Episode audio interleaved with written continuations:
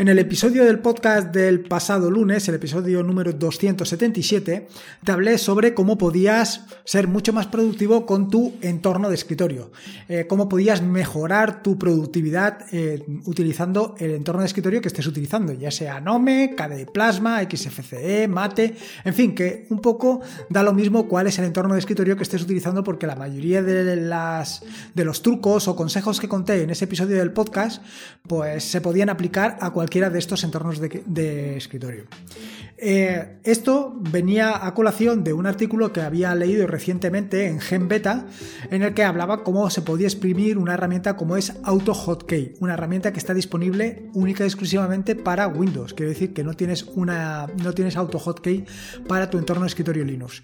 Sin embargo, la mayoría de lo que comentaban en el artículo de Gen Beta, pues lo puedes extraer o lo puedes extrapolar, que es básicamente lo que hice yo, extrapolarlo y eh, ponerlo al alcance de tus dedos para que lo puedas utilizar en tu entorno de escritorio, para que lo puedas exprimir al máximo en tu entorno de escritorio. Que como te digo, puede ser cualquiera de los que he mencionado anteriormente y de básicamente casi cualquiera de los de Linux. Entre otras razones porque los entornos de escritorio Linux pues están basados en estándar, con lo cual la mayoría de las cosas se pueden aplicar de uno a otro. Sin embargo, eh, con este episodio del podcast me quedé un poco corto, porque todavía se puede automatizar más. Se puede automatizar tanto que básicamente no haga falta tu intervención, que las cosas se hagan por sí solas, o por lo menos porque estén programadas. Y de eso precisamente te voy a hablar en el episodio del podcast de hoy. Te voy a hablar de una serie de trucos, de consejos, para que puedas mejorar esa relación que tengas con tu escritorio, para que algunas tareas no te tengas ni que preocupar, se hagan solas.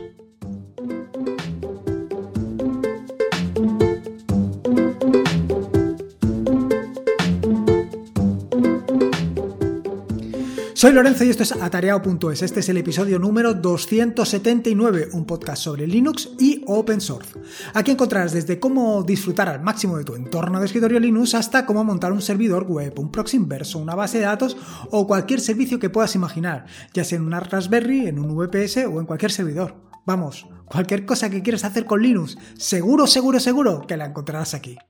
Bueno, como te decía en la introducción del podcast, voy directo al turrón porque en este episodio del podcast lo que quiero contarte es básicamente cómo puedes continuar exprimiendo al máximo tu entorno de escritorio. Y si en el episodio del podcast anterior te hablaba sobre eh, automatizaciones o sobre atajos de teclado que podías aplicar para ser más productivo, en este episodio del podcast te voy a hablar de operaciones o de soluciones con las que puedes exprimir al máximo tu entorno de escritorio sin, básicamente necesidad de que tú intervengas para nada. Simplemente lo dejas programado y que él solo se haga. Básicamente lo que quiero hablarte es sobre el cron, sobre eh, esta herramienta, sobre esta utilidad que tienes a tu disposición en cualquier entorno de escritorio bueno, en cualquier distribución Linux, en cualquier sistema Linux, que te va a permitir, pues básicamente eso, automatizar determinadas tareas que se realicen mm, de forma periódica o a determinadas horas. No solamente se pueden hacer con Chrome, también se pueden hacer con SystemD. Y en este sentido te quiero hablar de las ventajas y desventajas que tiene una operación u otra. En el sentido de que, por ejemplo, para el caso de cron, tú lo que vas a hacer es establecer pues una serie de tareas que se van a ejecutar pues cuando les toque. Mientras que con systemd estas tareas se hacen de forma independiente. Tú eh, defines eh, cada una de las tareas y esa tarea no tiene que estar, digamos, en una tabla de ejecución, sino que simplemente tú la defines, la pones en marcha cuando tú quieras, la detienes cuando tú quieras y no está relacionada con ninguna otra. Sin embargo, con el tema de Chrome, pues el inconveniente o, digamos que la forma de trabajar es, pues tú le vas a decir todas las que se van a ejecutar o diariamente o a determinadas horas o en fin. A mí particularmente desde que mm, escribí el tutorial sobre SystemD cada vez me voy decantando más por la solución de operaciones con SystemD. ¿El inconveniente que tienen? Pues el inconveniente que tienen, por lo menos desde un punto de vista más o menos sencillo, es que eh, te tienes que preocupar de vaya, que tienen algo más de trabajo que directamente escribir en el cron y decirle cuándo se tiene que ejecutar. Aquí pues tienes que crear un servicio, tienes que decirle cómo se tiene que programar, eh, tiene un poco más de trabajo, pero como contrapartida es completamente independiente una de otra. Puedes trabajar con una sin tener que modificar el cron y alterar el trabajo de otras. Quiere decir, eh, al final todas son independientes. El, inconveniente que puedes encontrarte es que al modificar el Chrome, pues cometas un error y lleves al traste con el resto de operaciones.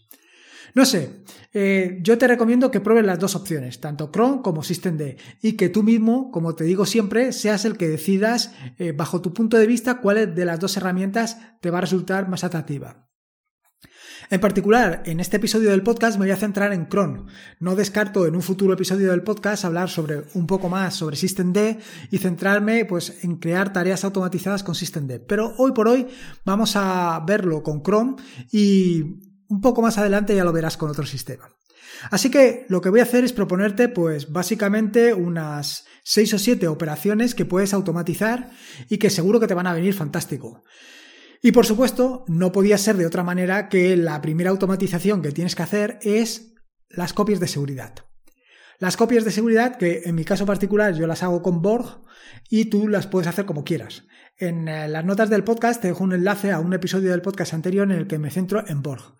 En particular, yo lo que hago es todos los días a las 5 eh, de la mañana o a las 6 de la mañana hago mi copia de seguridad. ¿Cómo la hago? Pues básicamente lo que tengo es en el cron, que te lo dejaré también enlazado en las notas del podcast, una línea donde digo eh, exactamente qué es lo que tiene que ejecutar, que básicamente, como te puedes imaginar, es un sencillo script. Este sencillo script no solamente hace la copia en, en mi NAS, sino, bueno, primero hace una copia en mi equipo, de, o sea, en mi escritorio, en mi entorno, vaya, en mi portátil, luego se conecta al NAS y hace una copia en el NAS y luego también lo hace en un VPS, es decir, lo tengo por triplicado como pues como toca hacer las cosas. En fin, que lo tengo ahí perfectamente automatizado. La ventaja de esto es que básicamente yo no me preocupo de nada. Eh, simplemente sé que todos los días se hace la copia. ¿Cómo lo sé? Bueno, pues esta es una de las cosas o uno de los trucos que te quiero comentar y para que tú también tengas presente. Y es que, básicamente, y como bien sabes, una de mis herramientas preferidas es Telegram. Y en este sentido, evidentemente, ¿qué es lo que hago? Pues tirar de Telegram. Tengo hecho un bot que eh, me manda a un canal personal que tengo que le he llamado Mi Vida em, Digital pues ahí voy mandando los mensajes de las cosas que me interesan. Por ejemplo, una es esta. Cada vez que hago una copia de seguridad, pues me mando un mensaje diciéndome, ya has hecho la copia de seguridad y ha funcionado perfectamente o ha fallado. No solamente hago la copia de seguridad de mi equipo, sino también hago la copia de seguridad de pues tres páginas web, la base de datos para que esté siempre perfectamente guardada y no me lleve ninguna sorpresa. Esta es una primera tarea y yo mm, la considero suficientemente esencial para que la tengas presente y sea de las cosas que si quieres implementar la primera que lleves a cabo. Porque evidentemente una de las cosas que tiene la automatización es que, por lo menos a mí me pasa, que en muchas ocasiones eh, lo voy postergando pensando que tampoco es tan importante. Y tampoco es tan importante que llegas un día y te encuentras que no lo has hecho, porque lo vas haciendo tú mano a mano todos los días y el día que no lo haces ese es el día que lo necesitas.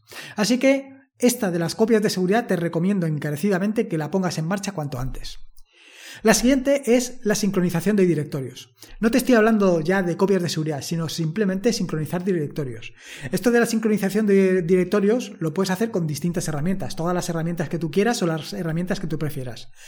En fin, que puedes hacerlas o bien utilizando la maravillosa herramienta que es rsync, o bien utilizando rclone, o bien simplemente haciendo un SCP. Esto ya es depende. Depende de lo que quieras copiar y dónde lo quieras copiar. También puedes hacer copias locales copias de, determinados directorios que por la razón que sea, pues necesites que las tengas siempre sincronizadas en distintos equipos. Por ejemplo, todas las noches hacer una copia de un determinado directorio para que al día siguiente también esté en el directorio de otro equipo y puedas trabajar de forma simultánea con ambos. Incluso hacer un git clone, por ejemplo, para desplegar todas las noches la página web y que esté... Em, operativa o cuestiones de este estilo. En fin, que son distintas operaciones que puedes hacer y que puedes tener en mente y que simplemente con programarlas en cron o con systemd, como te he comentado anteriormente, lo tendrías perfectamente eh, como te digo yo, lo tendrías perfectamente resuelto. La siguiente es organización de archivos en directorios o incluso organización de directorios. Una de las operaciones que seguro haces, que yo, vamos, yo hago siempre, básicamente es descargar todos los archivos y todos los archivos van a parar, o sea, todos los archivos que descargo de, las diferentes páginas que visito, o por ejemplo archivos DEP o AppImage, bueno, todo eso al final va a ir a la carpeta de descargas al directorio de descargas. ¿Qué es lo que puedes hacer? Una operación muy sencilla de automatización, y ya te he comentado alguna ocasión en el podcast, es básicamente que todo lo que vaya a ese directorio lo que puedes hacer es mm, redistribuirlo, llevarlo a los directorios que toquen. Esto lo puedes hacer de distintas maneras, pero una manera muy cómoda y sobre todo muy efectiva, porque no va a depender de absolutamente nada, es que lo hagas utilizando un cron. Es decir, que todos los días, por ejemplo, a las 12 de la noche o a las 5 de la tarde o cuando tú consideres, mire todo lo que hay en el archivo de descargas y diga, bueno, pues mm, en el archivo no, perdón, en el directorio de descargas y diga, a ver, por ejemplo, todas las imágenes no las voy a utilizar. Entonces, todas las imágenes, por ejemplo, las borro. Luego, todos los archivos AppImage, lo que voy a hacer es copiarlos directamente a un directorio que sea mm, en mi directorio de inicio, que sea punto local barra bin y que además esté, por supuesto, en el path, de manera que todo lo que vaya allí lo haga lo puedes ejecutar desde cualquier sitio. Además, por ejemplo, en tu script lo que puedes añadir es que conforme lo copia a ese directorio, a ese path, que además lo haga ejecutable en el caso de que no lo sea. Otra cuestión bastante interesante. Por ejemplo, también lo que puedes hacer es eh, todo lo que se encuentre en el directorio temp, en el directorio temporal, borrarlo. En fin, que puedes crearte un sencillo script o un script súper complejo, ya va a depender absolutamente de ti, donde pues hagas una organización, una limpieza, de manera que cuando vayas a buscar algo, pues lo tengas donde lo, tenga, lo tienes que tener. No solamente tienes que o puedes borrar, sino que simplemente lo que puedes hacer es eh, comparar un determinado archivo que se encuentre en el de descargas con el archivo en el final. Si son distintos, lo copia y si no son distintos, si son los dos iguales, pues no hace nada con ellos. Eso sería más bien la parte de la organización. Otra tarea bastante interesante que puedes hacer y que más o menos ya te puedes imaginar es la operación o la sencilla operación de vaciar la papelera de reciclaje.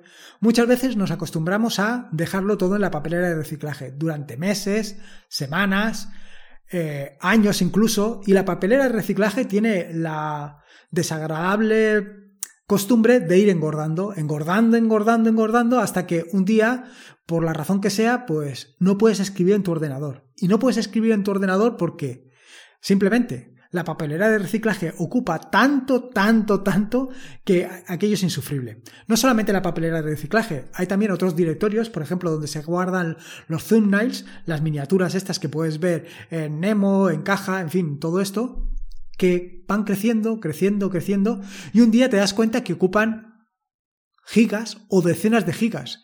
Y claro, ¿para qué? A lo mejor esto o una determinada miniatura no la vas a volver a utilizar, con lo cual pues valdría la pena limpiarlas.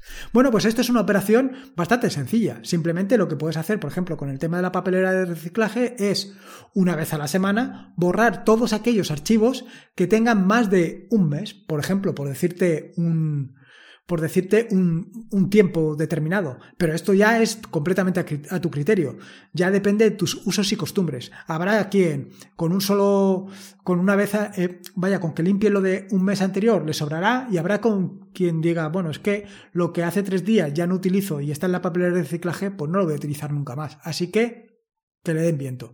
Y tú, pues lo limpias todos los días o cada dos o tres días. Incluso el script lo puedes correr cada dos o tres días y simplemente decir a aquellos archivos que sean anteriores a una fecha determinada, pues los borras. Y no te preocupas de hacerlo una vez a la semana que por la razón que sea, ese día tengas el ordenador apagado. Lo puedes hacer a discreción. Eso ya depende absolutamente de ti. Otra operación, esta bastante más, digamos, fresquita, por decirlo así, es algo sencillo, como puede ser cambiar el fondo de pantalla. Realmente existen decenas o te diría incluso centenares, a lo mejor me paso, de aplicaciones o de herramientas que se encargan de, cambiarte diariamente o vaya, cada cierto tiempo tu fondo de pantalla en base a una serie de decisiones, en base, por ejemplo, a un directorio. Así, tú puedes hacerlo igualmente. Incluso podrías hacerlo eh, la mar de chulo, por ejemplo. Eh, te puedes crear una serie de fondos de pantalla concretos y hacerte un sencillo script. Un sencillo script que lo que diga es, si estás entre, o sea, si son las 7 de la tarde, que te ponga un fondo de pantalla más oscuro. Si estás a las 8 de la mañana, que te ponga un fondo de pantalla más claro. Y así sucesivamente. De manera que tú vas a ver evolucionar el día conforme tú quieras. O incluso, por supuesto, lo puedes hacer esto completamente aleatorio. Simplemente mira todos los archivos que tienes un determinado directorio y elige uno al azar. Incluso esto lo puede guardar en una pequeña base de datos o en un pequeño archivo para no repetir eh, frecuentemente los mismos archivos, porque esto de, la de que algo sea aleatorio, como bien sabes, pues no es muy aleatorio que digamos. En fin, que como ves tienes distintas opciones y distintas posibilidades para realizar el cambio del fondo de pantalla. Incluso te puedes hacer script que vayan un poco más allá, que lo descargue de internet o eso ya depende de tus elecciones. Respecto al tema este de cambiar el fondo de pantalla con, el, con la hora del día, Incluso también podrías hacerlo eh, mirando, si tienes algún sensor, pues mirando eh, la luminosidad que tienes y cambiar o elegir el fondo de pantalla más adecuado. Bueno, esto en el caso de Nome también tienes determinados fondos de pantalla que eh, esto lo hacen de forma automática. Tú simplemente le dices que las horas a las que tiene que cambiarse y él se cambia. No utilizando un cron, sino utilizando directamente lo que es el fondo de pantalla. En esto algún día ya me meteré y te diré exactamente cómo se hace. Aunque creo que recientemente vi una publicación, lo que no recuerdo ahora, es que ahora no recuerdo dónde la vi y tampoco quiero meter la pata para, para no dejar a nadie mal. Y luego, por supuesto, y como no podía ser menos, eh, algo que ya he comentado en más de una ocasión en este podcast es sobre el tema de la monitorización. Y ya no me voy a nada complejo, sino a cosas sencillas. Por ejemplo, eh, lo que te he hablado del tema del eh, directorio de descargas. Pues un sencillo script que cada cierto tiempo, digamos cada 5 minutos o cada 10 minutos o cada el tiempo que tú consideres, lo que haga es mirar el espacio ocupado en el directorio de descargas. Y en caso de que sea muy grande lo que hay allí, pues que te avise. Esto lo puedes ejecutar directamente con cron, con systemd o tener también un script por ahí que vaya de forma automática eh, monitorizándote esto. Esto te va a llevar, pues, o te va a evitar más de una sorpresa, en el sentido que te he comentado anteriormente. Y es decir, que un archivo, un directorio, empieza a crecer, empieza a crecer, empieza a crecer y te lleves la desagradable sorpresa de que después de que te has pasado varias horas preparando un vídeo, eh, editando un vídeo, no lo puedes guardar en tu equipo porque no hay espacio, porque por la razón que sea, eh, alguna aplicación, alguna herramienta se lo ha comido todo. Esta es una opción, una opción que tienes que tener en cuenta. Por supuesto que también puedes hacer otro tipo de monitorizaciones, como pueden ser pues, los recursos de memoria, por ejemplo, eh, ya sabes lo ávidos que son los navegadores web, ya sea Firefox, como Chrome, como Chromium, aunque por supuesto, como bien sabes, yo me decanto por Firefox porque lo amo profundamente. Bueno, como te decía, eh, eh, lo ávidos que son cualquiera de estos por el consumo de memoria RAM. Con lo cual, en un momento determinado, puedes decir, oye, si hay alguna aplicación, alguna herramienta que supera un determinado valor de RAM, pues que la tumbe, que haga un kilo eh, la herramienta y ya está. Evidentemente que tienes que tener más cuidado con esto que, un pájaro, porque em, un pájaro al que le siga un gato evidentemente. Bueno, como te digo, tienes que tener mucho cuidado con esto porque te puedes encontrar, estar trabajando, por ejemplo, con Firefox en una aplicación que sea em, em, vía online y que por las circunstancias que sean suba demasiado el consumo de recursos, eh, vaya, lo que está gastando Firefox o Chrome y te lo tira abajo. Y entonces has hecho la torta como un pan. Así que con este tipo de cosas tienes que tener bastante cuidado. Pero bueno, que es una idea que puedes tener ahí en mente, sobre todo si eh, tienes unos recursos muy limitados y no quieres invertir en, un nuevo equipo. Otra, eh, otra solución que puedes hacer es el tema de quién está conectado a tu red. Sí, esto es tan sencillo como que cada cierto tiempo mires todos los equipos que están conectados a red y bueno, si encuentras algún equipo que no cuadra con lo que tiene que estar, pues simplemente lo que tiene que hacer es eh, avisarte.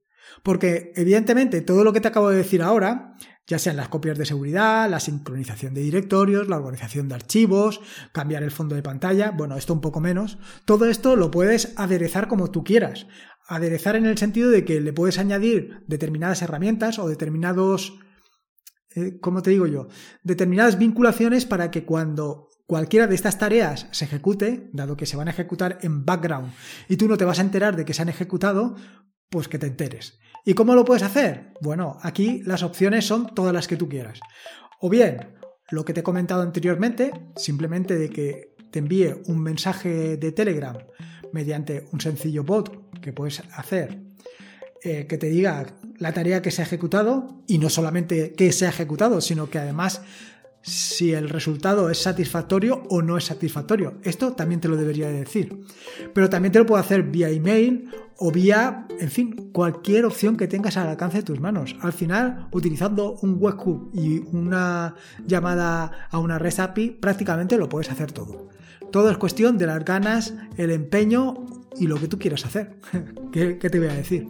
Así que, en fin, que aquí tienes una cantidad de opciones y posibilidades bastante interesantes. Y sobre todo es lo que yo te digo, muchas de estas operaciones, por ejemplo, sobre todo la de copias de seguridad o la de sincronización de directorios o cualquiera de estas que te he comentado, pues muchas veces... Eh, te olvidas de hacerlas y de esta manera no te tienes ni que preocupar, simplemente tienes que saber que se ha hecho y que además se ha hecho satisfactoriamente. Y ahí está, un trabajo menos del que te tienes que preocupar. Igual te digo esto que también te puedo decir, pues monitorizar determinados servicios o determinar, por ejemplo, también podrías hacer monitorizar una página web que está levantada, simplemente es hacerle un pin cada cierto tiempo o, en fin, que como te digo, las posibilidades que tienes son increíbles. Y tan solo tienes que hacer el tutorial de Script Bash y un poquito de calentarte la cabeza para ver exactamente qué es lo que quieres hacer. Ya está con cron, un script en bash y a correr, o con systemd, lo que tú prefieras. En fin, espero que te haya gustado este nuevo episodio del podcast y que te haya dado algún buen montón de ideas y soluciones para hacerte la vida más sencilla, para, eh, como te digo yo, para automatizarla y olvidarte de determinadas operaciones que tienes que hacer todos los días y que al final no requieren de tu presencia. Simplemente automatízalas. Espero que te haya gustado este nuevo episodio del podcast y si puedes, como te digo, siempre te agradecería una valoración ya sea en iVoox o en Apple Podcast para dar a conocer este podcast. Porque cuantas más gente lo conozca, más gente empezará a disfrutar de las maravillas que ofrece Linux. Te he dejado un enlace en las notas del podcast para que te sea mucho más sencillo esto de las valoraciones, que ya sé que es un peñazo, pero es que es la única manera de dar a conocer el podcast. Cada vez que alguno de cada vez que tú o cualquier otra persona de, que sigue el podcast deja una valoración en iVoox o deja una valoración en Apple Podcast, Vaya, es que enseguida repercute en las escuchas. Es una cosa brutal. Así que si en un momento determinado no quieres donar, esto, vamos, esto es brutal. Esto es una ayuda que no te puedes hacer una idea. De verdad que te lo agradezco de corazón. Te lo agradezco mucho, pero que mucho, mucho. Bueno, recordate ya por último que ya te he dado bastante la paliza que este es un podcast de la red de podcast de sospechosos habituales donde puedes encontrar fantásticos, maravillosos y estupendos podcasts. Puedes suscribirte a la red de podcast de sospechosos habituales en fitpress.me barra. Y por último, como te digo, siempre recordarte que la vida son dos días y uno ya ha pasado. Así que disfruta como si no hubiera un mañana y te digo una cosa más. Puedes disfrutarlo todavía más si automatizas las tareas que no requieren de tu presencia. Un saludo y nos escuchamos el próximo jueves.